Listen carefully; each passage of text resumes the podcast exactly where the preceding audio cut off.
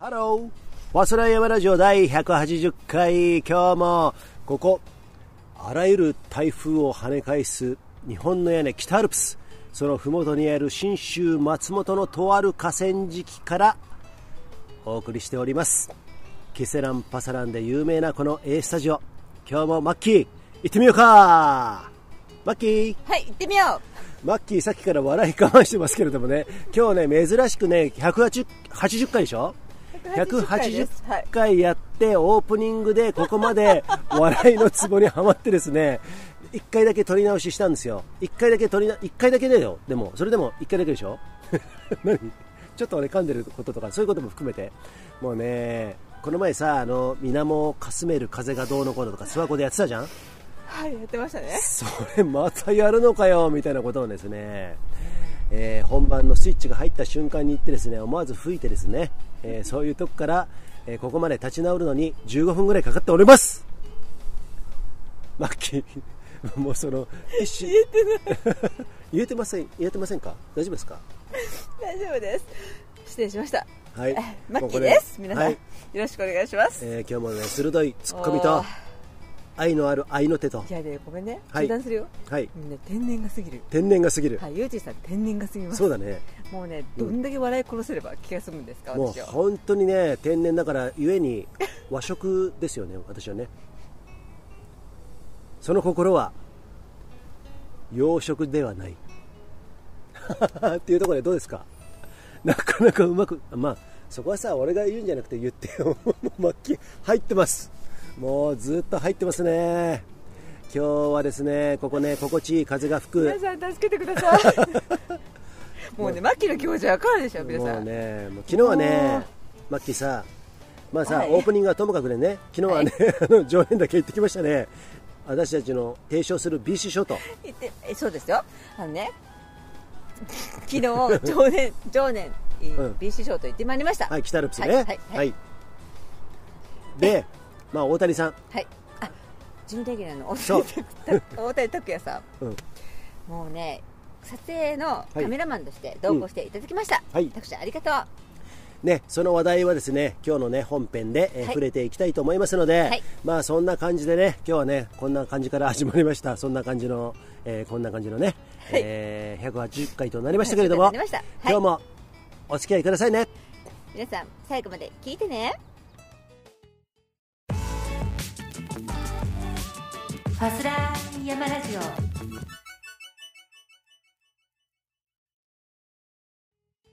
はい。始まりました。ファスラヤマラジオ第180回、はい。この番組はですね数々のご協賛をいただいております。その一つが長野県長浜市でスキーヤーオンリーのスキーリゾート。A をね経営経営しております。ブランシュ高山スキーリゾート様。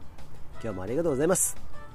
今日は私もねビールをねもう34缶は飲んでてねまあ今日いろいろストレスあることかあのあったじゃん？そうです。合ってる三四か合ってる合ってる。合ってるでしょ？珍しい、うん、だから1リットルかそのぐらいなんだよ、うん。うん。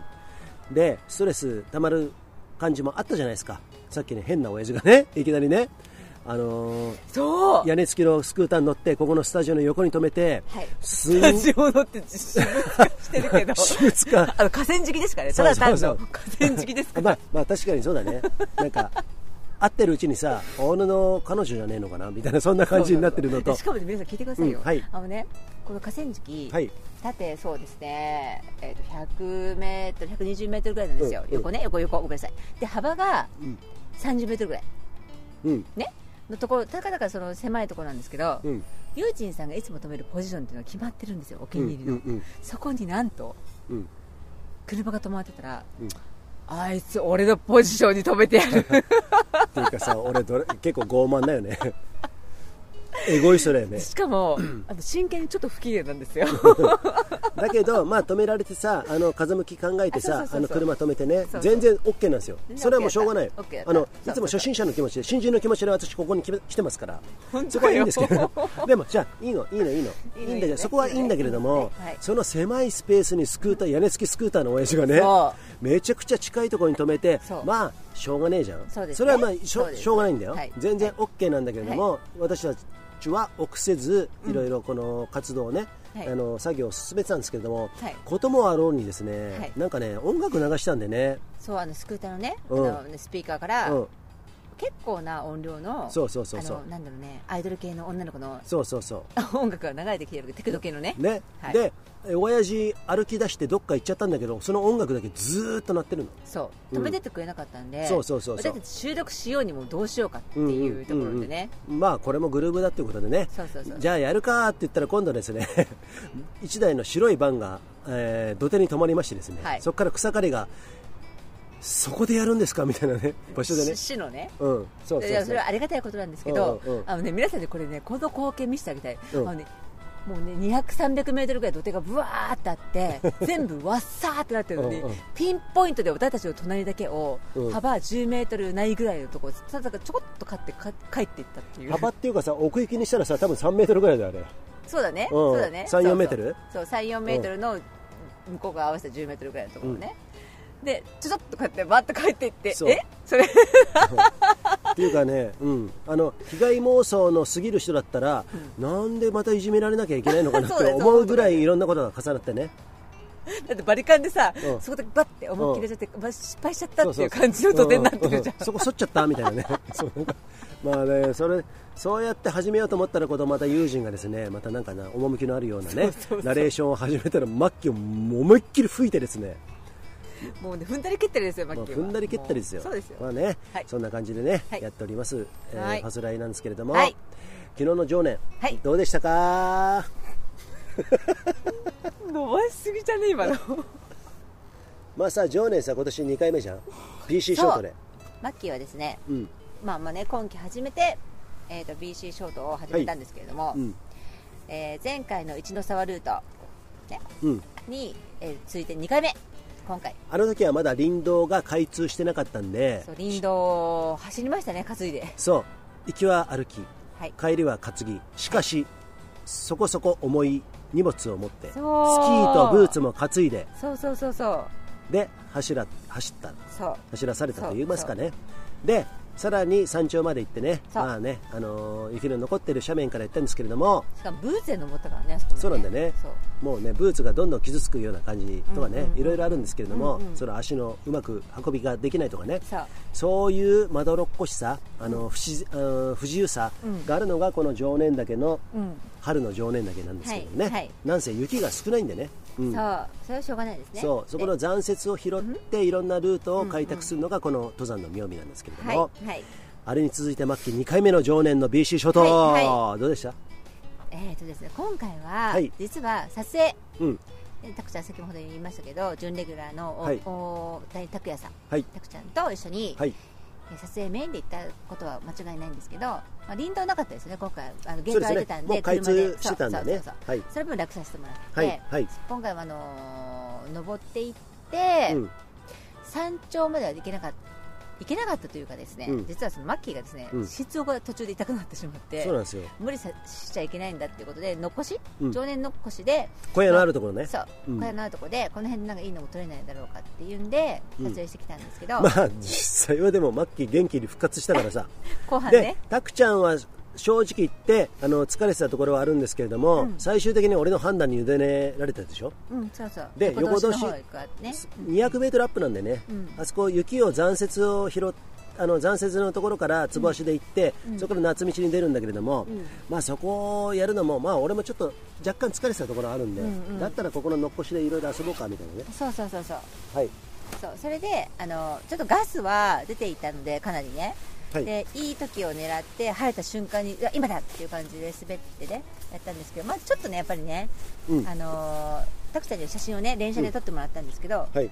ちょっとガス、まあそうだね。でもまあまあまあまあいいいい感じのねそうですね。撮ってあの撮っていただきましたね。あれだけ撮ってもらってね、うん。えっとね数枚数枚10枚ぐらいかな。うん残ってるっていうのはもう上出来ですよ。そうだよね。うん。これね今後ね、うん BC ショートのホームページにね、はい。あのぜひねあの使わさせていただ使ってね、もちろん。えーうんうんさせてもらうんで、はい。そこら辺ねお楽しみにしていただきたいんですけれどもとにかくさ、自然って難しいよな、難しいね。でさ昨日思ったのは、もう何回もあのそういう光景は見てるんだけれども、うん。風がないとさガスがどんどんさ稜線を越えていくじゃん。うんそうだね。昨日の場合は東から雲が上がって、穂高方あののっこしおの稜線を越えて穂高方面に行くとガスるじゃない、だけど西風が吹いてるから西風が吹くときはそれが稜線でガスがねみんなね東側に返される。あれがとても如実じゃなかった、うん。そうですねそれがねだから風が吹くと晴れるんですよ、そういうところがとても面白いからその自然の、うん。えーそのまあ、いわゆる自然の妙ですよね、はい。そういうところを感じながら「タクちゃん OK!」とかさ無線持ってないんで携帯で話しながらね、うんうん。じゃあ今から行くよーとかね、そんなことをやりながらですね、あの夏には感じられない情念ののっこしで、はい。そんなことをしばし私たち過ごしましたけれども、はい。マッキーさ今年からさ BC ショートやってさ、情念の雪山入ったじゃん、はい。去年夏の夏には常年山脈何回か入ったけれども、はい。ね、常年常年だけに関しては2回入ったじゃん。はい。そこの違いというかさ、違い？うん、やっぱりね、うん。あのかから絡みではないけど夏,、うん夏はね、まあ、明らかに BC ショートの、ね、やるときよりは軽いじゃないですか。はい、あの普通のね、トレランザックおで,、ね、でそれで軽快に自分の足でバババって走ってって降りていくうんっていうのしか知らなかったうんんですけど、うんもうねそのでもねそれって、うん。常年岳とか、まあ、何でもいいんです。山のうん。ある種の一部分しか知らないっていうところで、うん原東京の雪のあるところ、うん。でまた違うスタイルで滑るっていうね、うん。で普段は夏道では行けないようなところ行くわけじゃないですか、まあそこしかないもんね取るとこね。そうそうそう。そう、だからね、うん。すごい楽しい。あのい全部を全部じゃないかもしれない、うん。ね。うん。まあ、半分ぐらいはうん。体験できるからその山の魅力をね。なるほどね。そう、うん。だから夏登ってる常年岳と冬あの今のざ冬も残雪期も、うんうん。えー登ってる常年岳ってもう山が違うじゃん、そう。まあそんな感じだよね。楽しみ方も違うし、うんうんうん。自分の興奮度合いも違うんうんうし、そうだね。そうそうそうそう。全てが違う。きつさも違うしね、ううん。ん。まあ、きついのは夏も全部一緒なんですけれどもね、そういう面でこの常年岳一座でこれだけ楽しめる松本ライフ。マッキーちょうど1年経ちましたけれども。そうですよ。マッキーはですね去年の、昨年の5月13日に引っ越してまいりました。はい。だからもう今日12日だからもういまるまる1年ね。そうか。そうさあそんなマッキーのねこの1年私もですねえっとね去年の今頃はですね自粛ポリス自警団、はい。えー特にコロナ禍うん。コロナの問題で4月5月って結構すごかったじゃないですか。はい。まあ初めてのことなんでね、うん。あのまあ、少なくともこの日本はですよ。そこに、えーそういうフェーズにそういう事象社会現象になって、うんこの山も例外じゃないですよ。そういう状況になってああだこうだななりましたよね、はい。あこういうふうにした方がいいんじゃないのかと全,、あのー善意でね、やってくれるチームを組んだりとか、はい。まあ、中央のあ東京の官僚の方たちが山岳会のね、はい。山岳連の方たちが、うん。えーこういうお触れを出したとかね、うん。それに倣ってみんながどういうふうな対処としてやったか、はい。で自由な残されてる限り、えーなく少ない自由の中で思いっきり自由を表現しようとした人たちがどういう、えー圧力を受けたかないしはどういう、えー活動で突き抜けたか、はい。そういうところが、うん。去年ねまあいろいろあったんですけれども、そんなことをね解雇しつつですね、はい。今回は、えーこの180回ねえっとまあうんこの時節,、はい時時節ということでね、はい。マッキーも1年経ったよ、はい。で俺も痛風で 痛風のストレスからの痛風の発作で1ヶ月ぐらい寝込んで1年、はい。よようやく経ったんで、はい。そんなことをですね。昨日の常連だけにかまけてですね、はい。今日はちょっとトーク思いっきりしたいなと思いますんで皆さん最後までついてきてね。お付き合いくださいね。高橋こと安田隆弘日本一周。大好き。ここでご協賛者様ご紹介します。疲れた足をリカバリーする国産ブランドのリーグ私どももね、えーはい。履いてますけれどもはい。今日もマッキー今モカシン履いてるけどねごめんなさい。実はですね、はい。ちょっと寒い。ちょっと寒いね。わけであのね、はい。冷え冷え性なんでそうなんですよね。すみませんもかしも履かせていただきましたけど。末端冷え性的な感じでね、はい。えーリーグね、えーここれからね暑くなりますんでね裸足で履くと、はい。とても心地よくリカバリーしてくれますんでね皆さんね。そんな高価なサンダルじゃないんでね、はいえー皆さんぜひお試しくださいマッキー足ね履いてないけどはい日焼けだとリグなの。あそうなんだね。あ リグ日焼けしてるでしょ？そうですね。はい、はい。そうそうそうそう。えーそんなこともですね後でね、はい。写真撮りつつですね、はい。撮らねえよ。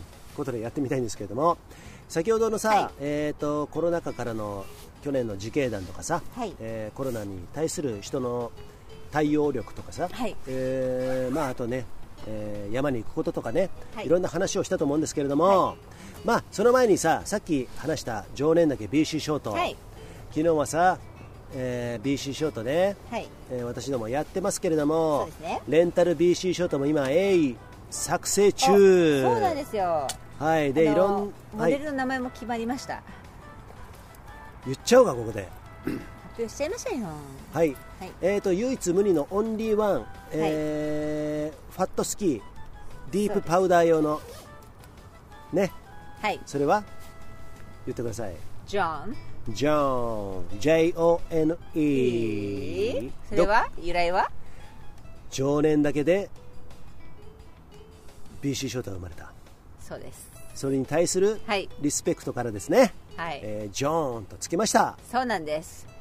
それはえっ、とバイエンクラフトさんそう白白馬にあるはい。バンヤークラフトさん、もうはい。あとねそろそろできるってことなんでね、おー楽しみ。試作品ね。はい。はい。まあ、そういうこともやりますんでねそれね、BC ショートの、えーホームページに、えー掲載できると思いますんでね、はい。はい。まあ、できないかもしれませんけれども、まあ、そこら辺はねあの設計図みたいなね、はい。えー画像をね載せられたらと,、たらと、えー思いますけれども、はい。もう一方ではいスワロースキーさんの作ってもらってる、はいね。レンタル用の、はい。あとはそのレンタル用じゃなくて、えー板のみのね販売も、はい。えー数限定でやるはい。BC ショート、はい。えー、99センチの板の名前、い。それはマッキー。ブラウン。ブラーン。ブラウン。ブラーン。フレンチ。BLNC ブランクって書いてブラーン。そうですそうですそうです Yes, その意味は？和訳すると？白。白。雪の白です。雪の白、はい。そして私たちがサポートを受けています。ブランシュ高山高山さん。そうブランシュ高山はい。かけてますね。ね。はい。いろいろかかってますよ。はい。それもねそろそろ、えーまあ、設計図はもうできてますから。そうです。はいデザインがもう上がって、はい。最終のはもうすぐ少し上がってきますね。そうですね。私たちがねあの間際になってちょっとモデル名ブランって入れたいんだけどっていうことを言って、また今ねねやり直してもらってるところなんですよね、うんもう本当にね2点3点っていうかね、はい。あの連絡もね向こうもあのスワローさんのあの、はい技術のね荒木さんも、はい。はいそこにお付き合いいただいて、はい。高橋さんもですね、えーいただいてね、はい。えーそういうふうにね、えー取り組んでおりますのでねそこら辺は楽しみにしていただきたいですね。なんとはい。私たちこの間文林さんに行きましたね。おお松本市文林さん。このジングルでもおなじみのはい。文林です、ファスラってる会のね。そうです。はい。この間行ってまいりました2はい。人揃って、はいはいはい。その時にですね、まあ、いろんなお話をさせていただいたりニューアイテムをね、はい。購入して試してみようが今度北海道のバントリップでこれ秘密兵器なんで皆さんちょっとお楽しお楽しみください、はい。でまあそんなこんなでうん。で実はマッキーたちがですねあの、はい。このフラスライでうん。今度やるねスワローさんの、うん。えっとコラボレーションした板、はい。ブラン。これ16セットだけは、うん。ビンディングなしで板だけで売ろうって思ってるんですけど、はい。それをですね置かせてもらえないかと。お。交渉したところ逆にねうん。もうぜひともよろしくお願いします。こちらこそって言ってもらったんですよ。マジですか？初耳ですよ。これは。聞いてただろ？あ二人で。そこにいただろ？その場にいただろ？嬉しかったよねえっとねねそういうのをなんかコツコツやってきてよかったなと。よかったなって思うねもう結果云々じゃないんですよ。それが売れる売れないとかじゃなくて、まあ、そうやってね皆さんをうん。いい意味であの巻き込んでいくと言いますか、はいはい。えっと、こうやって楽しいことを一緒にやっていきましょうよみたいなね、はいはい。そういうことにこうしていただくうん。その姿勢といいますかね、うん。そういうものレスポンスといいますかね、はい。そういうものやっぱり嬉しいよね。嬉しい、うん。ほら、はい。ね別にそらメーカーでずっと売ってきたわけじゃないしそうだよ。実績も何もないうん。私たちがね。ポットでもポットだよ。そう、うん。お貸してくださいなんて。しかもあれだよ、うん。あの卸、う何セット事前に買い取ってはい。売る、ね。うん。そういうシステムもねうん。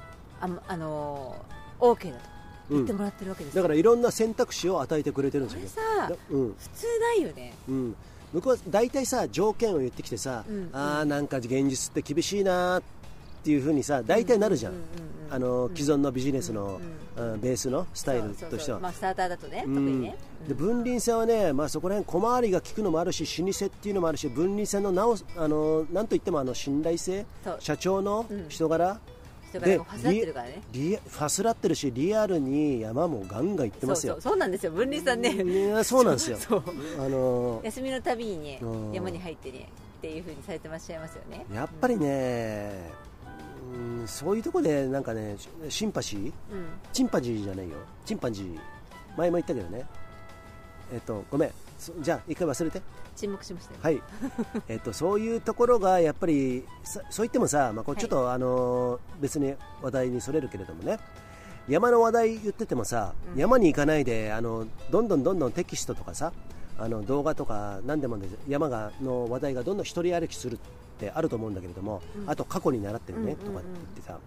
でもさ自分たちも思うけれどもこの前行った常年と今回の常年全然違うじゃん？違う。3週間全然違うよ。3週間だよ、うん。たかだか、でそれでさなんていうのかな。特にね残雪を拾っていくような山なんでこの春ね。少ないんだよ山が、うん。だからねいろいろ考えるんですよ。うここは脱いだ方がいいかなとかトレランシューズで行った方がいいのかなとか、うんうんもうトレランシューズデポしないでこのまま行っちゃおうかっていうね、その効率とかいろんなベストウェイを自分なりにベターウェイかな、そういうものを考えるじゃん。昨日も考えたじゃん、うんうんうんじゃあここからはもう今回は最後まで滑るの粘らずに、うん。雪を拾わずにシューズに履き替えて行っちゃおうぜ、うん。まあ、その方が効率には分かってたじゃん、うんうん。でもそれもさ面倒くさいことやったから分かってるうんうんわけだから、毎回毎回違うじゃん。だからそれってやっぱりさ山っていうのは俺一番いいなと思うのは、いろいろ経験したからこれだっていうのがないんだよね、そうだね。うん、だから毎回違うんだよね、うん。そのこ証拠りもせず、えっとね、学習能力がない私が言うんだから間違いないと思います。あ間違いないっていうか間違いかもしれませんけれども毎回新鮮な思いするんだよねうん。うんそこが山ってなんか謙虚になれるところ、うんううんうん。んだから山の厳しさとかそういうのってさ、うん。あのー一括りにできないんだよね。なんかね知ったように、うん。このシーズンのこの時期はこうだったから、うん。今年はあのあの時のに似てるから、うん。ね？うん。これがベストマッチだとかね。なんか怪しいよね。うん。怪しいなと思っちゃう。実際行ってない人がいるよね。そうなんだよ。そうなんだよ。行ってない人がいるよね、行ったら大体ガツンってやられるじゃん、そう、うん、だから話戻るけどね、うん。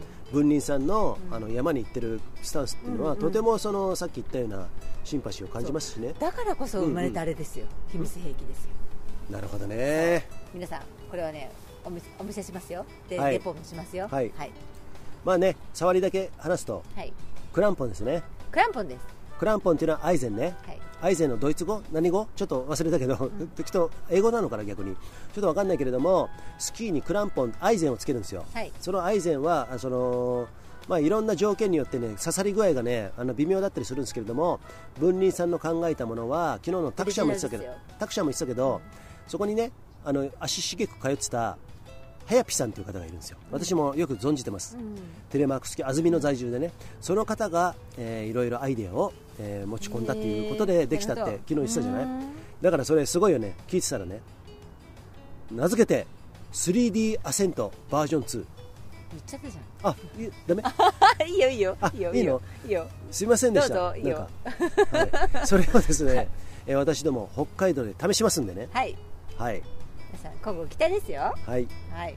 そういうところで、まあ、あのカリカリのトラバースとかね、あの慣れてくると俺みたいにまあいろいろなトラバースやってきましたけれども何回か落ちた経験のあるものとしてはですね結構恐怖心があるんですけどもそれを克服してまたトラバースちょっとチャレンジしたいなとハイクアップチャレンジしたいなと、えーそんな風に思ってますんでね、はい。そこでね文林さんの、えーちょっと名前は言えませんけれども、はい。えーそういうものを使ってですね言ったけどね。言ったけどね。ね。はい、えー試してみたいんでね。はい。そこのレポもねまはい。た楽しみにしていてください。していてくださいねでさ昨日の常年だけ、はい。何回も言うけど、はい。えっ、と昨日は林道もなかったしそうです。山頂も行かなかった。はい。小屋泊まり。はい。でまあロケハンしてちょっとだけね。はい。ここ滑ろうぜと、でガスもあったよ。うん。だけどまあ行ってきて、えーどうだった？マッキーは。最後あの常年沢一の沢っていうところ源頭部まで詰めてそこを滑ってきたんだけどねうん、そうそうそうそうそうそうそう。だから前回行ったルートと違うところなんですよね降りてきたのは、はいはいはい。うん。でもねあのねうーん。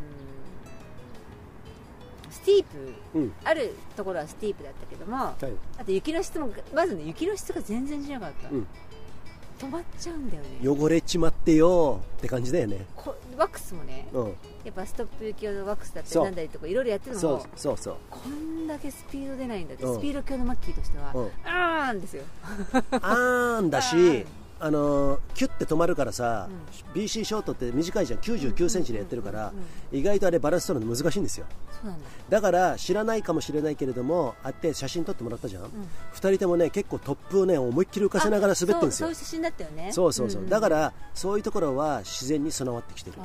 で俺の経験からするとねこのしがない経験からすると,、えー、とバックカントリースキー歴は一応13年ぐらいはあるんだけれども、うん。まあ、大して長くないよ。そのうち6年 BC ショート、自分でやり始めてねやってきたんだけれどもたまに長いスキー履いた時にターンはうまくならないんだけれども乗る位置はめちゃくちゃうまくなってる。なぜなら短いのって乗る位置それだけ難しいんだよ。絶対そうだよ。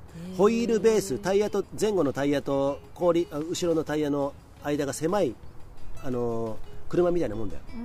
そこでバランス取るって結構難しいんだよ。へー。うん。そそうそうそう。だからそういうものを自然に慣れてる、うん。でそこでそこでうまくあのー転ばないようにうまく滑ってくる方法うん。うん。うん。うんっていうものをうまく早くね、うん。うん、やってるのを自然に身についてるんだよ。なるほど、うん、伊達にあれだけマッキー低質低空。低空ターンやってないよね。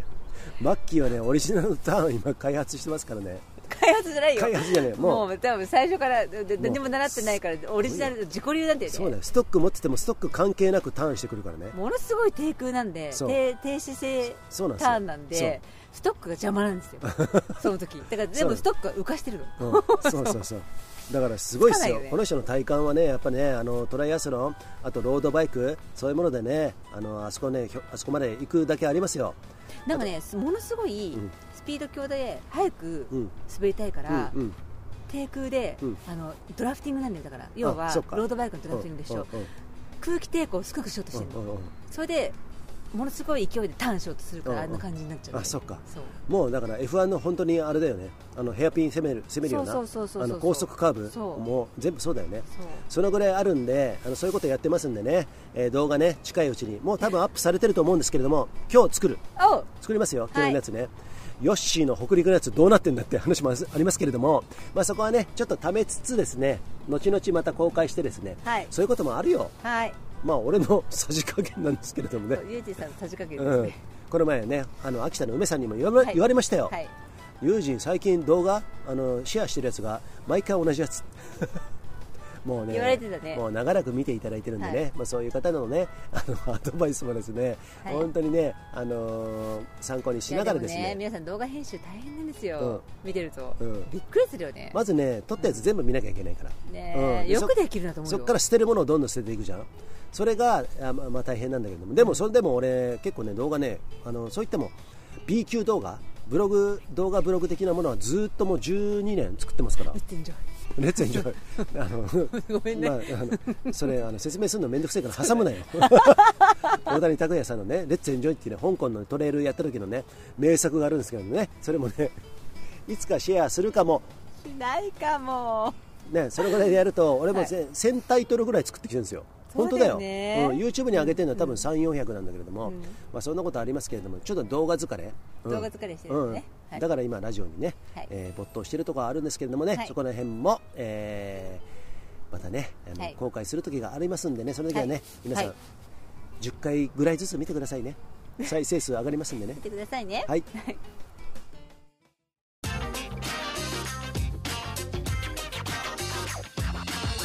分輪ですファスラってるかい？さてマッキー。コーヒカフィーーカーフィー行こうぜ。今朝も飲みました。はい。はい。ネパールのヒマラヤ山脈で育ったオーガニックでフェアトレードなアウトドアで楽しむコーヒー。ナマステヒマラヤコーヒー。これからアイスカーフィーが美味しいですね。マッキーさ、うん。今日さ改めてさ、うん。ナマステやっぱ香りいいわって言ってたね、そう。朝ね最近ですね、はい。ろんなコーヒーをですいただいて、うん。飲む機会があるんですけど、うん。うん。久しぶりにごめんなさい久しぶりに生ヒマラヤ引いたんですよ。はい。で入れたらねこうわ香りはででというのは、うん。これがベストっていうのは、うん。み皆さんにベストではなくて、はい。私にベストマッチっていう意味でね、うん。もうやっぱりこれだなって思った、うん。これね嘘でもなんでもないですよ、うん。協賛いただいてるからってわけじゃなくて、うんうん。やっぱりね好みかな。これしょうがないよね、うんうん。ラーメンがいろんな豚骨が好き醤油が好きなんとかってあるじゃない、それと一緒で。まあマッキーラーメンは嫌いだけどな。ラーメン嫌いだけど最近食べてるよあそうだね。最近食べ 食べさせられてるよ。えーと食べさせられあのるつもりはなかったんですけれども 青彦のネギラーメンえ行った時にですね、えー餃子食おうぜっつって、はい。マッキーはあのスカラミススカラ味噌ラーメンみたいなね、はいはいはい。スカラミラーメンか、はい。のハーフハーフ食べてね、はい。うん。まあ食べたり。そう。で東北で、はい。えっとトビウオのだしのラーメン。えっとエビワンタンラーメン。あエビワンタンラーメンエビワねンタンですよ。夜食べに行きましたね、はいはい。であのスーパーでも買ったじゃん。ああれはトビウオの出汁のやつで、そうそうそう。そうそうこっち帰ってきてから帰ってきてから。マッキー風のアレンジでねそうです。食べましたけれどあのカもリカリチキン添えて。そうそうそうそう、美味しかったねあれ。よかったクレソンとね一緒にね、うん、そう。そうそうなんですよ、うん。野菜がねとにかく多い、はい。えーででさっぱりしてる、ううん。そうやってね、あのーいろいろアレンジして何でもこの食を気をつけてるから何はダメ。グルテンフリーカゼインフリーガゼインフリーシュガーフリーとかいろいろ言ってるけれどもそれも選んでアイディア次第では OK だよね、そう、うん。あまりス全トレスストレスにならないことが大事そういうことなんだよ、でうん、マッキーは別にもう全然ノーストレスなんですけど、このユージさんは、はい。結構ラーメン大好きあのもともとラーメン大好き、う。ん。だからあんまりこのダメだよダメだよっていうのもうん。うん。良くないなと思って、うん。そう。そうなんですよ。たまには。そうそうそうそう。っていうハードルを下げました。そうなんですよね。ありがとうございますね。おかげさまで私の尿酸値も今のところ結果は高値維持だけれども、はい。今後ね下がっていくのかな。そうです。いかないのか。海藻だったり野菜だったり、はい。ね。うん。えっ、と海藻はい。納豆うん黒酢、うん。えっ、とじゃこうん。ごま。あとたまり醤油。たまり醤油。今日よね、そう。まあ、そういうものが今日の朝飯。そう。あとネギ。をねうん。ね小ネギを入れてねはい。それを食べるとそう。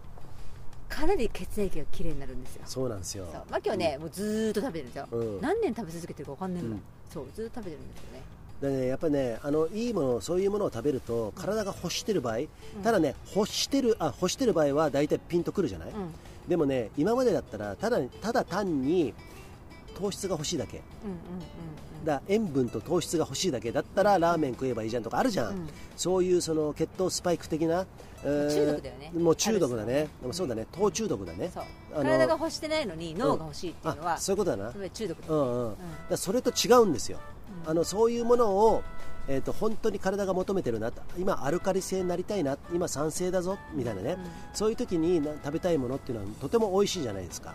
そういうのは皆さんもご経験あると思うんですけれどもただね俺はねそういうのをちょっと糖質を若干抜き始めてもう半年近くなるんですけれどもね。ね。うん。このファスライ始めてね、うん。ファスライを始めてね、うん。えーそういうとこから去年の11月12月ぐらいからかな、うんうん。そうやって始めて食生活を改善しだしてだいぶ変わってきたなと思うんですよ、だからその中で、えっと、こうやって食べるものがあ体が求めているものが今ぴったり合うんだっていうのがかなりねさっきの糖質とはまた違うところあのジャンクなものと違うところでピタリと合ってきましたよね。あだいぶね。それはそれはアンテナが整うっていうんですけどそうなんですね。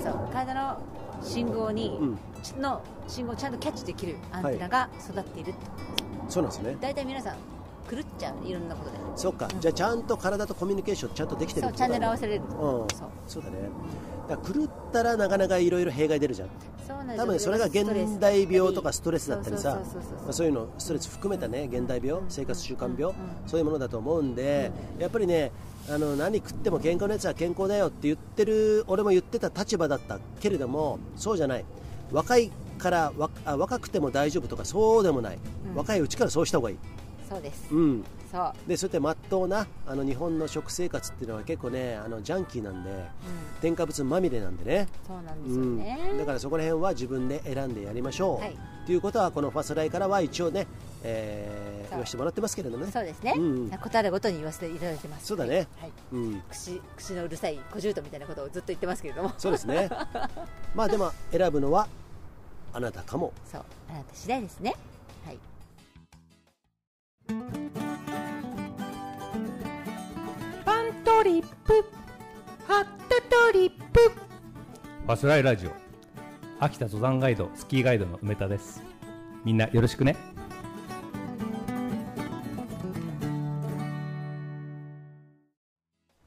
さあファスライ山ラジオ、はい、第180回180やっておりますけれども、はい、先ほどのね常年だけそこから食生活とかね、はい、そんな話をしてますけれどもはい。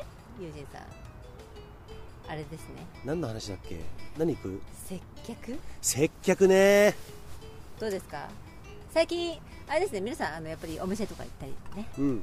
ご自分で接客なさってるお仕事の方もいらっしゃるかと思うんですけど。も接客されたりしたりいろいろありますよね、はい。まあ、人と人のつながり、うん経済活動の中にはうん組み込まれる一つの、えー避けては通れない、えーところですよね。ところなんですけれどもね、はいこの前さマッキーとさ、うん。とあるところにはい。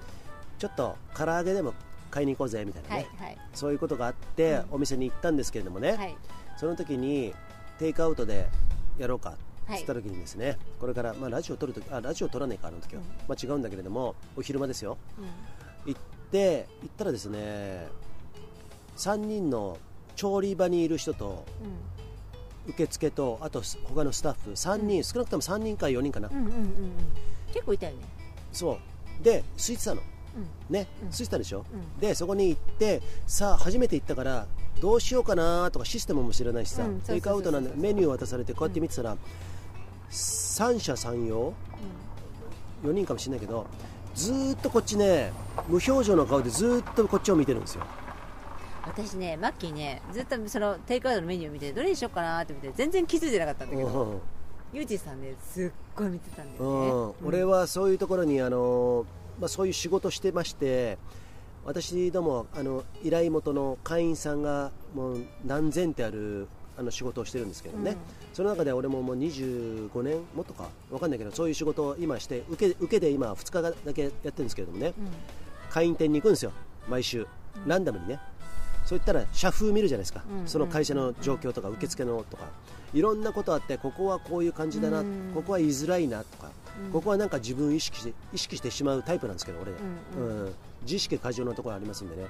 そういうところがありましてあとここは不快感を与えるなとか、うん。ここ気持ちいいなとか、ん。すんげえ見てんだよ。データは揃ってんだよ自ユ分の中で。さんね、うん。ものすっごいねセンシティブなんですよね、そうそそこに関してはいね。いいいい意味でね、うん。いい意味で、でそういうところであここなんか気持ちよくし仕事できるなとかあるんですけれども、なんかねそこに行った瞬間にですねみんな無表情で見てるんですよ。こっちをずーっと見てるんですよ。うん。うんでどどういう思いで見てるのか。なで無表情なんだけど一部この時間にまたお客さん来ためんどくせえなって顔も垣間見れたから、どね。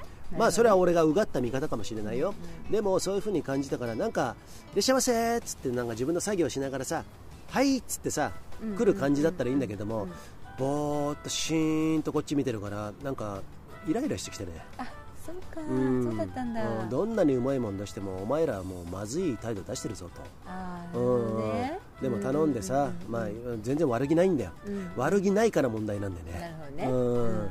だからそういうところで俺たちも接客の仕事もしてるし、俺も不快感与えたから偉そうなことは散々与えてきたし今もやってるし、それはなあの持ちつ持たれつと言いますかね。あの対面の仕事してますんでね、そういう中で、えっと、やっぱりその気持ちよく接客するとかさ挨拶とかも,、もう今更挨拶っていうの挨拶できない人多いよ。あ多いよ。あえて言うけど、お挨拶は挨拶とかちゃんとできる大人って少ないですね、うん。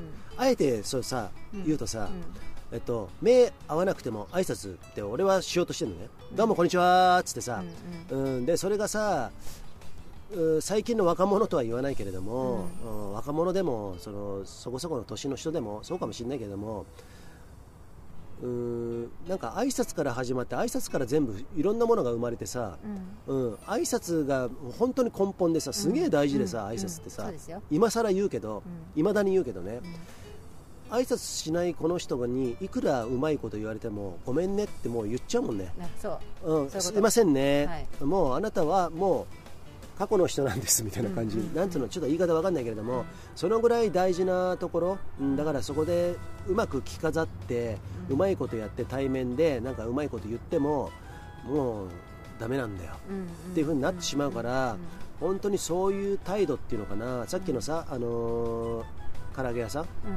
はそこら辺が全くやらされてる感半端なかったよね、うん、うん、なるほどね、うん。露骨に出てたわけね。そう、うんうん社の社風はよくさ会社の社風は社長のその人間性を反映するとか言われるけれども、うんうんうん。反映されてないところもあるのかもしれないけれども、まあそこ大手はのチェーンとかになると、うん。まあね店長さんもかなりその場の雰囲気で全然違ったりするしね、そうなんだよ。だから店長がそしたら頑張ればいいんだよそうだね。だから店長がいいところは、うん。社風がダメでも他のチェーン支店がダメでもそこの店長がいい店ってすいいじゃん、あのね結構ね大手のね某、うん。あのファーストフードうのん社長さん知ってるんだけど、はい、フランチャイズの店舗によってもう全然違うんだよ雰囲気が。あそっか、やっぱりねゆすごいできる、うん。あるあるところの優秀なホテルマンの人が来たわけよ、うん。引き抜きで、はい、そしたらねダメだった店舗がどんどんどんどん良くなって伝染していくわけうんスタッフから何からなるほど、でねナンバーワンになったのよそういう話とかを聞くとうん、やっぱり人なんだなって思うよねいくら機械化されて人が人件費削られてって言ってもやっぱりうん人があっての接客業接客っうん。て言葉感じあるでしょ、はい。なんだなと思うよね。その大手って半端じゃない大手ですからねね。半端じゃないことです。うん。それマッキーめちゃくちゃその近い人がその社長ね、はいそうです、えージャパンのねはい。社長をやってるだやってるっていうことで、うん。そこら辺はねもうこれはレアな話なんですけれども、はい。だからさ結局さあのねちょっと引っ張り出していい？歴史の話ね、どうぞえっとね昔ね日露戦争の坂の上の雲とかさそういう小説を読んでた時にね、うん。その秋山実之っていうね日本海軍の,、うん。あの手手法っていうかあの大将じゃないけれども作戦を考えた、うん。あの日露日本海大戦を海戦を勝利に導いた奇跡の勝利に導いたっていうね、うん。秋山兄弟の秋山実之っていうねあの次男坊がいるんですけれども次男かな。でその人が日本海軍強くなるためにはどうしたらいいかっていうことで、うん。海外に、えっと観戦に行ったんですよ。うん。戦争をね。うん。で船に乗ってその時にスペインとアメリカがやり合ってたの、うん。でその時にスペイン艦隊がアメリカの南米かどっかの分かんないけどどこどこ湾に滞留しててそれが出てきた出てくるのを待ってたのアメリカ艦隊はね。だからアメリカ勝利の話なんですけどね、間違ってたらすいませんね。これツッコミどころ満載かもしれないけどその時にアメリカ艦隊をすごくあのーにフューチャーしてるっていう話なんですけれども、うん。そこがすごかったっていうことなんだけどスペイン艦隊が閉じ込められた湾に閉じ込められたスペイン艦隊があの嫌気がさしてもう我慢できずに逃げ出したんだってバラバラに。うん。その時にアメリカ艦隊の何隻かは本部の指示を普通待つじゃない、ん。軍部だから、うん。ね？それを待ってたらもう間に合わなかったんだけれども、そのうちの船1隻か2隻か分かんないけどそれが独自の判断で追いかけ出して撃沈して戦果を上げたっていう。へそういうことなんですよ。ね。うん、だからその時にトップダウンじゃなくて、うん。えっと、その今のチェーン店の支店だったら支店？チェーン店だったらチェーン店？チェーン店の店長がどういう判断でお客様に対応するかとかさ社風を出していくか、うんうん。あのブラ店のブランド力を上げていくかっていうところにすごく如実にあうんうん現れてると思うんだね。そうん。それトドのつまりは多分独立してるってことだよね。あるある意味自立？自立？そうんうん。本当にそう、うん、待ってたら間に合わないんだよ。うん、そこで。看板はうん。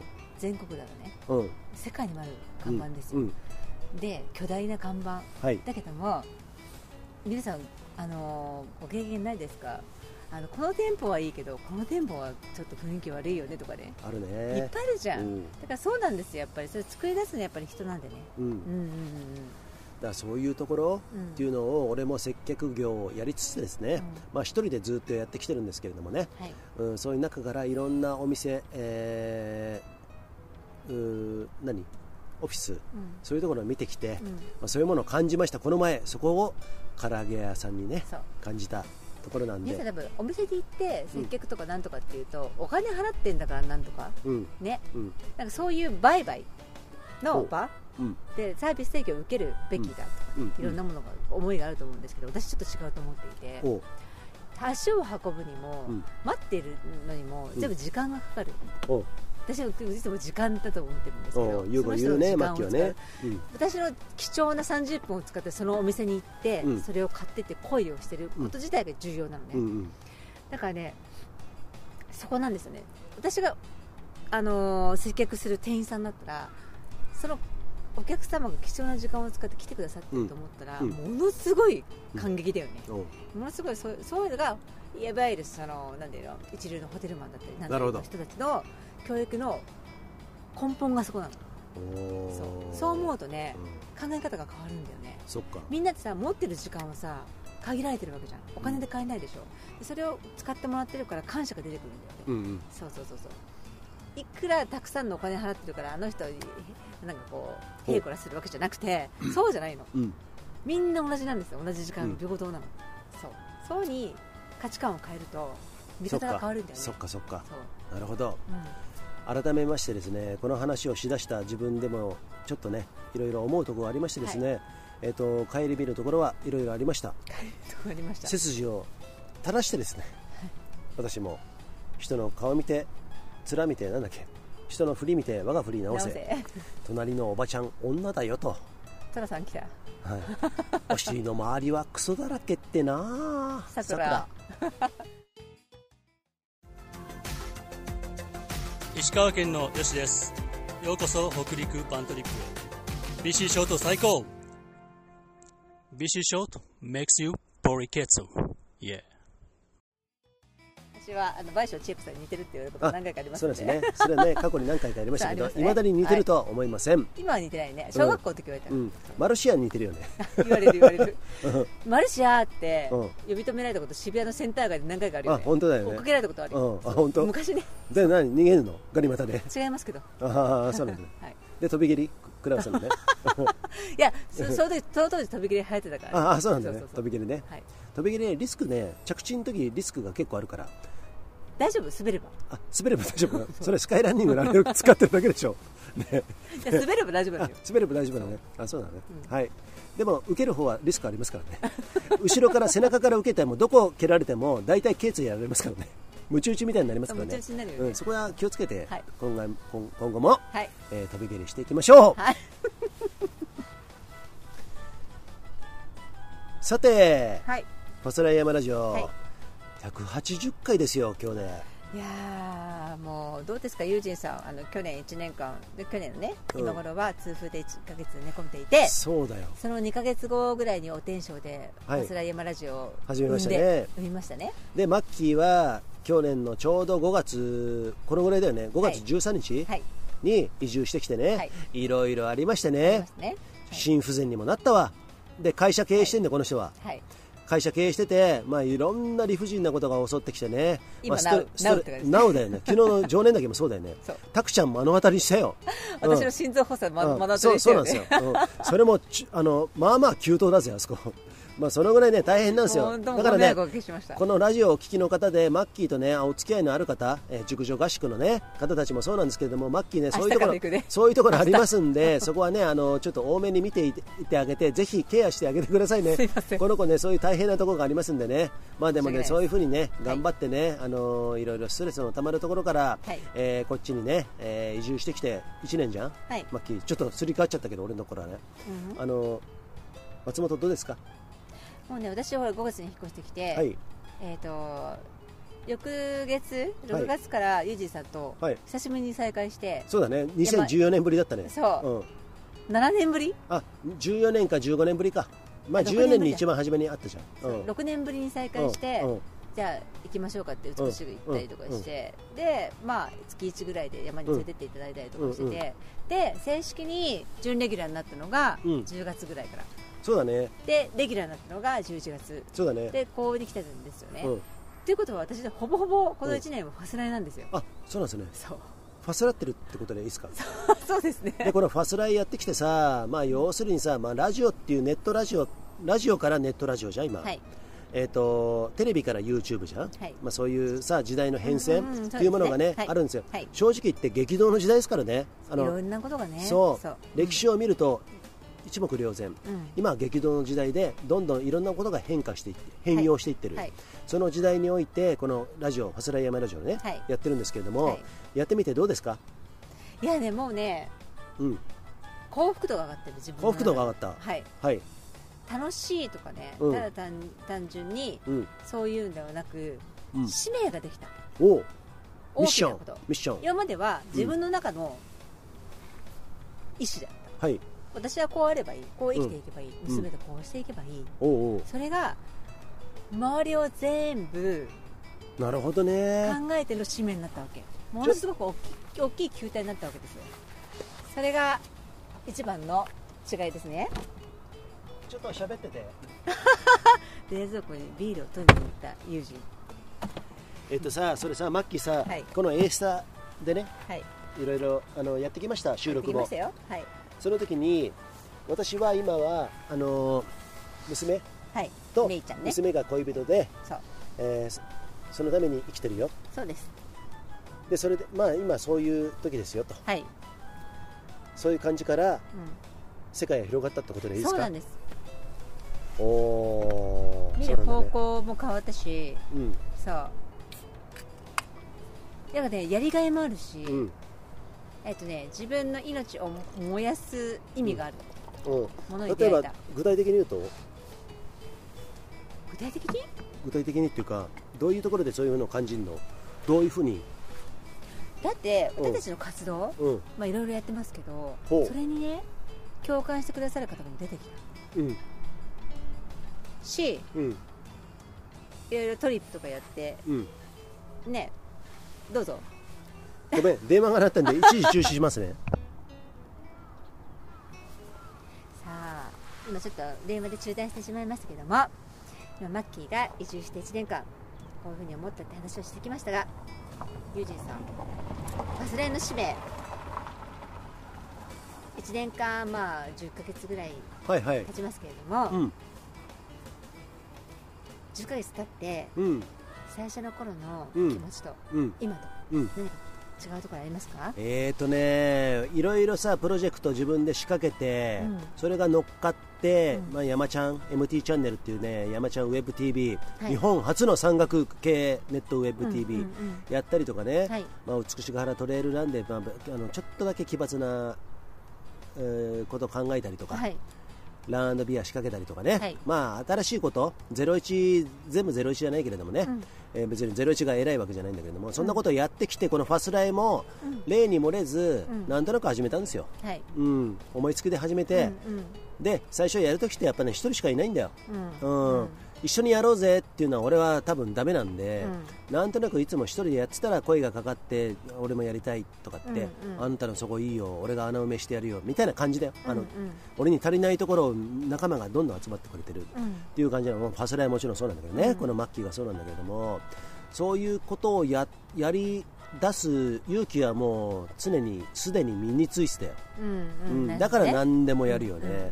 やるし恥じらいもないし、うんえー、と派手なマークつけられることも慣れてたし、ん。でそんな中でやったんだけれどもかといってねあの奇抜なことやってると思わなかったよね。ラジオだからさラジオって皆さん知ってるじゃん。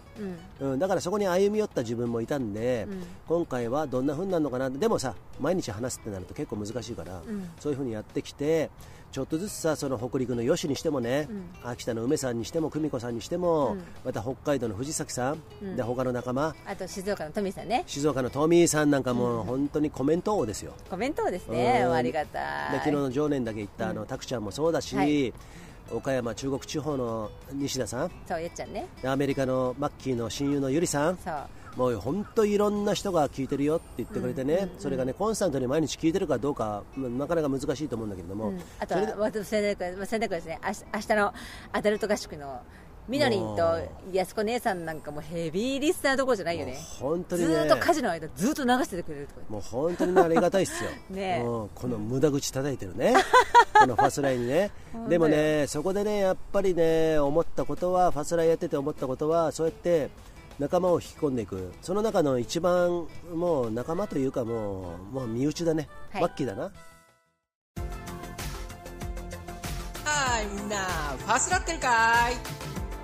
俺はファスラってるぜ。アルペン企画の大谷拓也でした。はいありがとうございます。うんマッキーはもう持ちつ持たれつというかあこの人はマッキーって、まあ、あの皆さんねこのラジオヘビーリスナーの方は知ってるんですか？ジェンダーレス。そうです。っていうところで、はい。男女男にもなれるし女にもなれる。そうです。うん、っていうかもうそのそこの境目がないよね、そうシームレです性のシームレス。境目がないですね、うん、シームレス、はい。で俺もそう言ってもマッキーから見るとまたちょっと違うんでしょ？マッキーから見るとねユージンさんはね女性。女性なんだ女性ね的。俺は宇宙人だと思ってたんだよ、うん、あそのう他の人はマッキーが心不全になったら俺は不自然だって言われるようなね。そう。存在が不自然だ そんなねあのことを昔から言われててすごく悩んでた悶絶あのしてきた時もあったんだけど今はねそのハテナマーク結構ね面白くて自分でも、うんうんそんな中からこのマッキーと意気投合して、うん。やってるところはあるんですけれども、はい。えーとまあ、そのバントリップしかりね、はい。そういうふうにやってて、はい。なんだっけ？どこだっけ？今話。そんな感じでいいの、そう。うんそうそうそう。らそういう風にやってるじゃん。ユージさんはその使命にのっとって、うんうん。ファスランド使命はですね、うん。山岳スポーツと自由な大人の魅力を発信し、子供たちに夢を与えるってことなんですけども、はい。この間東北のバントリップ、うん。北陸のバントリップあ東北だねうん。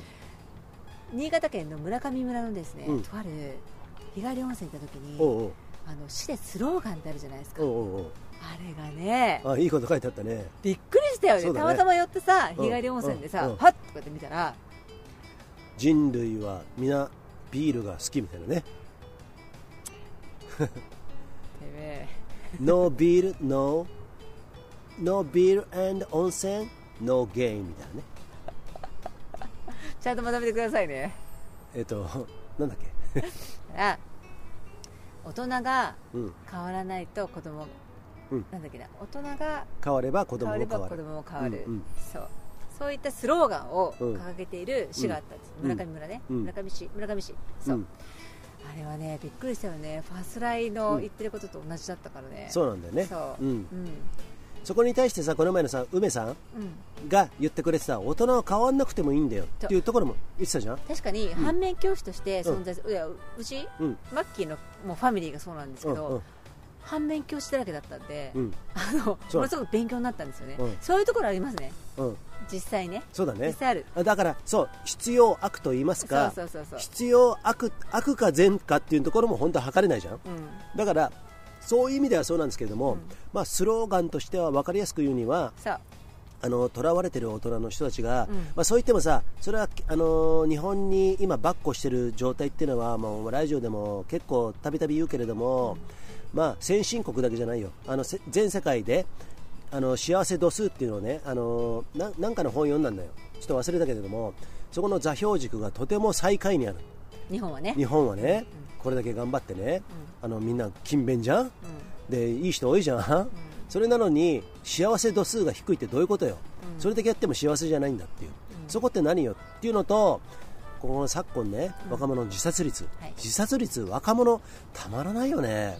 若者の自殺率の前から自殺率自殺率高かったからね、じゃあそれってどういうことがあのこの風土に日本の風土に席巻してるのよってなるとやっぱりその、ま、あの俺は元凶はいろいろあると思いますよ、あの確かにいろいろあるんですけどあるんですけれどもそれが絶対的なものじゃなくてそれを受け止める人たち、まあ、すなわち、まあ、この世間にいる大人たちがまず、えーそういうものを立って、えっと、違うんだよ。世の中っていうのはこういう面白いこともたくさんあるんだよっていうふうにオセロがどんどんどんどんひっくり返っていったら子供たちも多分面白くなると思うんだよね。そうなんね。周りの大人もそうだよ、うん。なんでかわからないけど、うん。うんそうじゃない人もいっぱいいると思うけど、うん。こうじゃなきゃいけない、ん。人生というのは、うん。こうに歩まなきゃいけないみたいのが、うん。これが幸福だ。この形がっていうのが、うん。狭すぎる気がするそうなんだよね。いろんな形があっていいんだよね、いろんなっていうのはごめんなさい。人の数だけあっていいと思うだからそれをね認めないところが多い。それはね一番かあの顕著なのが自分の子供に対する教育ね。自分がこうで失敗したからこう求めるだったり、うん。自分が成功したから押し付けたりっていうのもしっかりなんだけど、うん。この子だけの幸せっていうのがあるわけ。うん。親と同じじゃないんですってそれをあの分かってる大人の方って私偉そうにも言ってるけど全然偉そうじゃないよ。そういうのが大事なんじゃないかなと思うんですようん、ね、だってさそれってさこの世の中にね、あのこの広い世の中の中で、あの両手を広げたのが全世界だとするんじゃん、まあそれでも狭いんだよ、今この小指とあー人差し指と親指で作った輪っかの中だけで生きてるんですよ。うん。うんそれの価値観でやってるからそれしか知らないってことじゃん？それは自分の人生から習ったことかもしれないし、いわゆる受け身で習った世界観かもしれないけども、実は少なくとも両手で広げるぐらい世界は広いじゃん？そね。そこまであの視野を広げるとあこの子はこうやって生きたらいいんじゃないのかなっていうことで、絶対にね、あのー絶対かどうか知らないけれどもあの型にはめ俺は型にはめられてこなかったたちだけれども学校の先生から型にはまれってずっと言われてきたから、だからすんげえそれで反発したから、コロナ禍でも反発する、山に行く。っていうスタンスをずっと貫いてるんだけども、まあ、人生もそうなんだけどもそういうふうな曲がった歪小なあの独自なあの小さな価値観になってしまうっていうのは、とてもね僕は残念に思います。そうです、うん。もあもったいないね。うん。うん、そうも可能性が。本来に背いて背いてますよ、それって、うんうんうんどこでその道徳感できた？それって誰が作った？っていうとね、やっぱりね直近では戦後ですよ、うん。戦後、あれはうーんアメリカが作ったプログラム、ウォーギルト・インフォメーション・プログラム。WI ん？WGIP、うん、とかね、うん、東京裁判価値観とかねいろいろ言われつける言われてますけれどもそういうとこから日本日本はおとなしくしなさい。あなたたちはここでストップ。私たちの傀儡国家になりなさい、っていうところから、まあ、そこのね深いこと言うともう話がもうこれねもう3時間ぐらい続くんですけれども、まあ、そういうとこから洗脳されてるっていうところがありますんで、だったらどうするって言ったら、やっぱ歴史を学んで歴史を学ぶところから、まあ、こうやって伝播していって、まあ、でもさマッキーなんかさそこら辺はさ実体験から全部歴史をそんなに学ばなくても私ね勉強嫌いなんで、うんうん。何もしてこなかったんですけど、うんうんうん。もうどんどんどんどん自分のリアルな世界うん。を模索してどんどん突っ込んでいってるそうだね。そう。そこであの本当に体当たりでやって、はいはいあの実践実践。実践ね。この実践ですよねこの人はね、もう低空飛行するような実践だよね、常にまあ、それはね常に。そう。これね大げさじゃないなマッキーの前な、うん。もあの裸一貫で突っうん込んでったよね、うん。特攻隊長みたいな感じ、でもねそれはね裏返しに結構ねこの人苦労してるんですよやっぱり。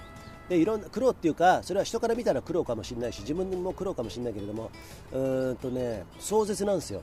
でもそれにめげずに今こうやって人々に、えー笑いないしはねそういうことを与えてるっていうことは楽しやっぱね楽しいが一番、うん。人生を楽しむってことを皆さんやってほしいなって思うんですよね。そこにねやっぱりねそこを第一って考えるといろんなものねくだらなく見えてきますよ、うん。うん、あこっちの方が大事なんじゃないのかなっていうことをねこの時代においてあえてファスライは言いたい、うん。うん。うん。そこをきっかけに、あのこのコロナもそうだし全部を、まあのうん追い風で追い風？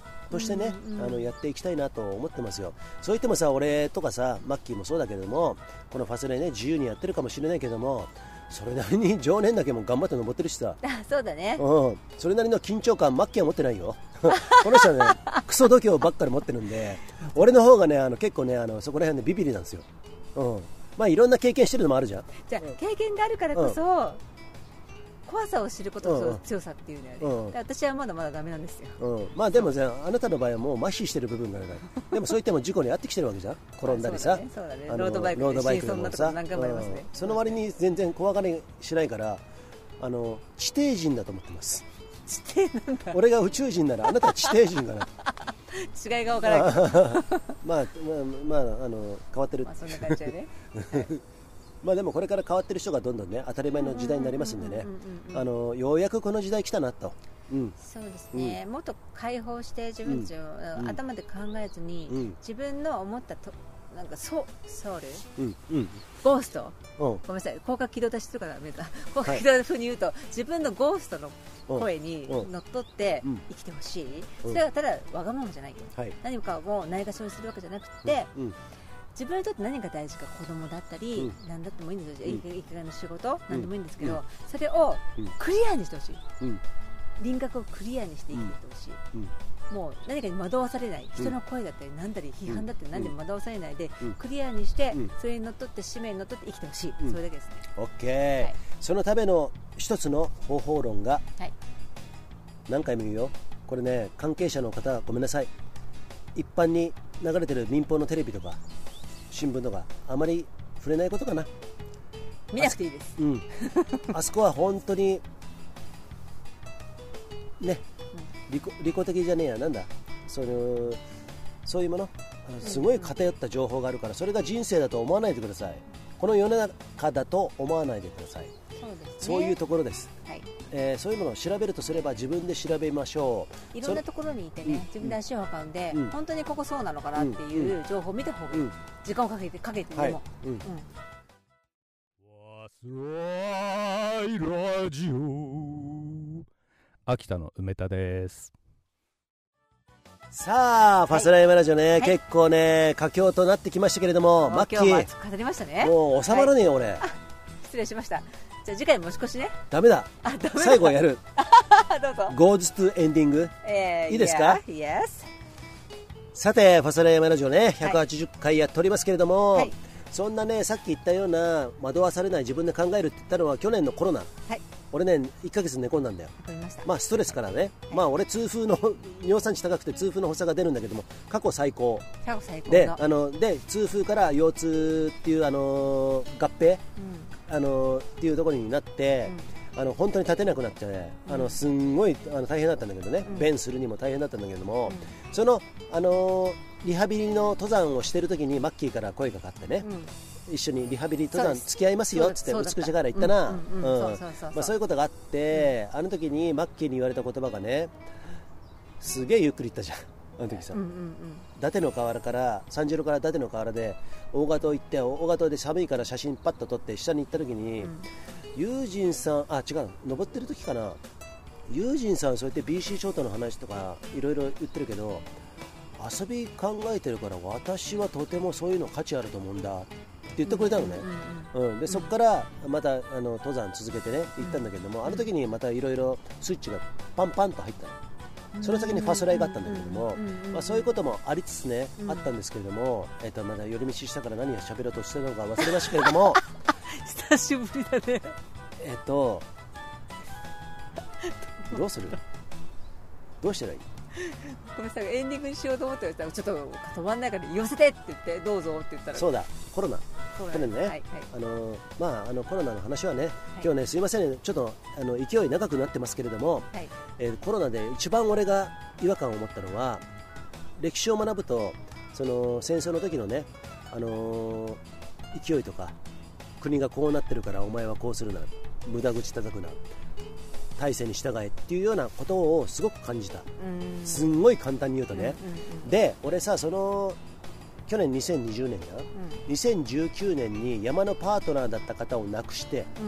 そこでそのご主人と山に対するリスクのことをやってきたのね、散々やってきたのね、それもとても理論的なこと、ものすごいマトリックス、そういうものを書いて、で講演のオファーがあったから僕はあのトレイルラン系のところで5回ぐらいオファーあの喋、らせてもらって、ご主人がた時にやる時もあった、その時に一番大事だなと思ったのは、リスクっていうものはまあいろんなリスクがある。その前にハザードがある、その時にじゃあ例えば美しが原じゃあいいや光城山でいいよ、今日登ったね、あそこに行くのとあの常念岳の BC ショートをやるのと、リスクってどれだけ違うんだって話じゃん。うん。天と地で。ね天と地でしょ？光城山お散歩だもんなんてって言わないけれどもあそこは本当お散歩なんですよ、ただしそれをあまねく全て登山ノーって言われたことに関していやそれでも行くよって言ったことに対しての言うと批判されたんですよね、私はツイッターでね、陰口もバンバン叩かれましたよ、だいぶ名前上がってるけどね、俺の中ではね、うん。その中でもうそういう人あまあまあまあ、まあ、そこはいいや、まあ、批判され慣れてるから。その時にその亡くなった方ご主人とその亡くなったパートナーを介してご主人と作ったマウンテンゆかりマウンテンリンクっていう組織を立ち上げてグループグループページかフェイスブックの。それで講演会をやって自分が熱弁するじゃないですか、こういうこと大事だよね。その時に登山のリスクっていうのは立体的だなと思ったの、書面の二次元的じゃないな、もうちょっと立体感持とうぜって俺は自分で思ったのね。喋、りながらね、そこで学んだことを去年の学んだ末にコロナになったじゃん、その時に二次元に一気になってさバーンって、山全部禁止みたいな、やめましょう。山行く人はやめましょう、病院のリソースがああなるほどなと思ったけれども、ちょっと待てよと。これ立体的に考えてるかと、美しあないしは光城山？行くのと常年岳の BC ショート行くの？BC ショートの遭難確率が例えばですよ。分かんないけど100分の1だとしたら10分の1でもいいよ、里山光城山の里山なんてさ100万分の1だと思うんだよ。ね、例えばね、それを並べて一曲あの一色たにして、登山禁止って言われたことに対して俺は猛烈に怒ったのね、すんげえストレスになったのね、うん。それをだから俺は登山行ってるよって。こんなのダメでしょいいでしょって。言っても陰口言うやつがいっぱい陰口じゃないよね、もはや SNS で言うからさ、でそれに対して俺はもうあえてノーとずっと言い続けて登山を続けてたんだけども、それに対してのストレスだよね、やっぱりね、うん。それが痛風という形でね。そうそうそう。出てきたっていう。なんか、まあ、まあ、じゃなんか若干クスクスってなってしまうんですけど。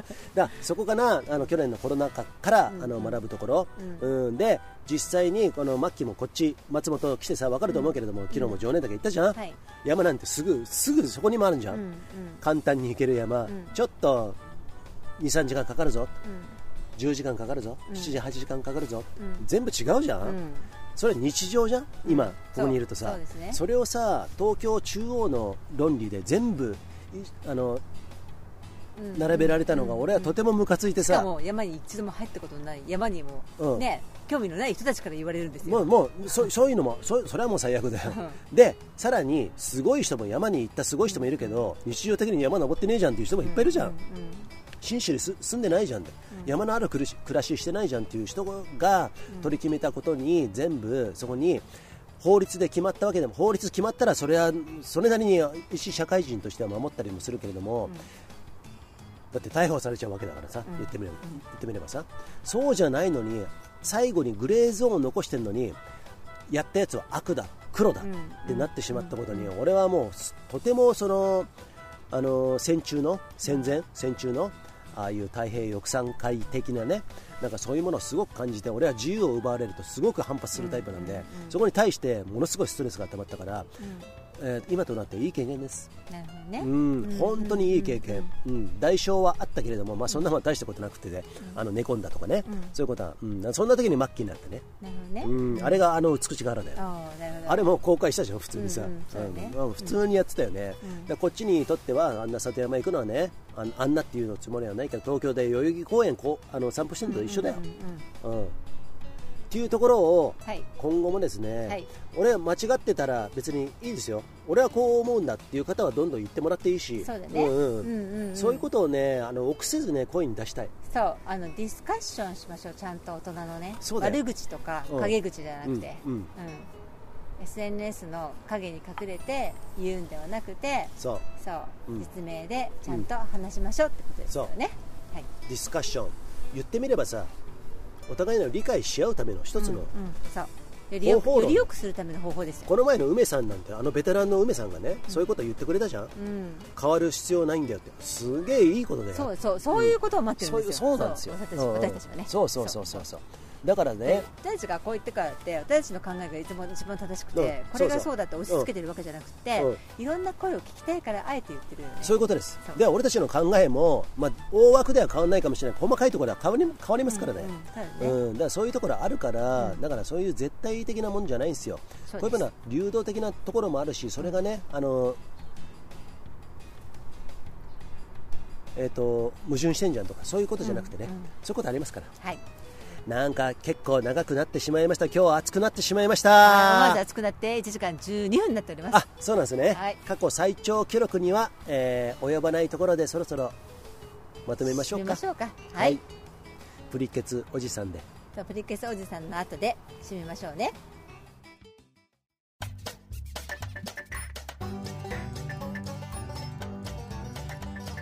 ブルケツおじさんはいということでマッキー、今日は？第180回。はいお送りしてきました。お送りしてきました。この番組はねこの番組は？初めて聞いた人はい。方もいらっしゃると思うんですけれどもはい。友人噛みまくり。さまざまなはい。プラットフォームからやっておりますよ。発信しております。ヒマラヤポッドキャスト Anchor Spotify。これはですねラジオアプリなのではい。えーダウンロードしていただいて世界どこからでもお聞くくことができます。ただ、うん。えー、とファスライ山ラジオで検索していただくとウェブでですねホームページが出てくるのでそうするとバーッと一覧で過去のものから全部最新のものまで聞くことができますのであのそちらの方をお勧めするかな？なんて思ったり。だから一番わかりやすいのは、はい。ファスライヤマラジオのホームページを、えーブックマークしてください。そうですね。そこには最新から過去のものから全部サムネイル付きで全部ありますんでね、はいそれで、えーぜひ聞いていただきたいと思います。全部網羅してますからね。はい。はい。ということで、はい。えーファスライヤマラジオ、はい。よろしいですかマッキー？はい。今日はこのケセランパサランの漂う 北アルプス常年山脈のふもと松本の河川敷からですね。はい。お送りしました、はい。皆様いかがでしたでしょうか？長らくお付き合いありがとうございました。はーい。また次回お会いしましょう。See ya! See ya!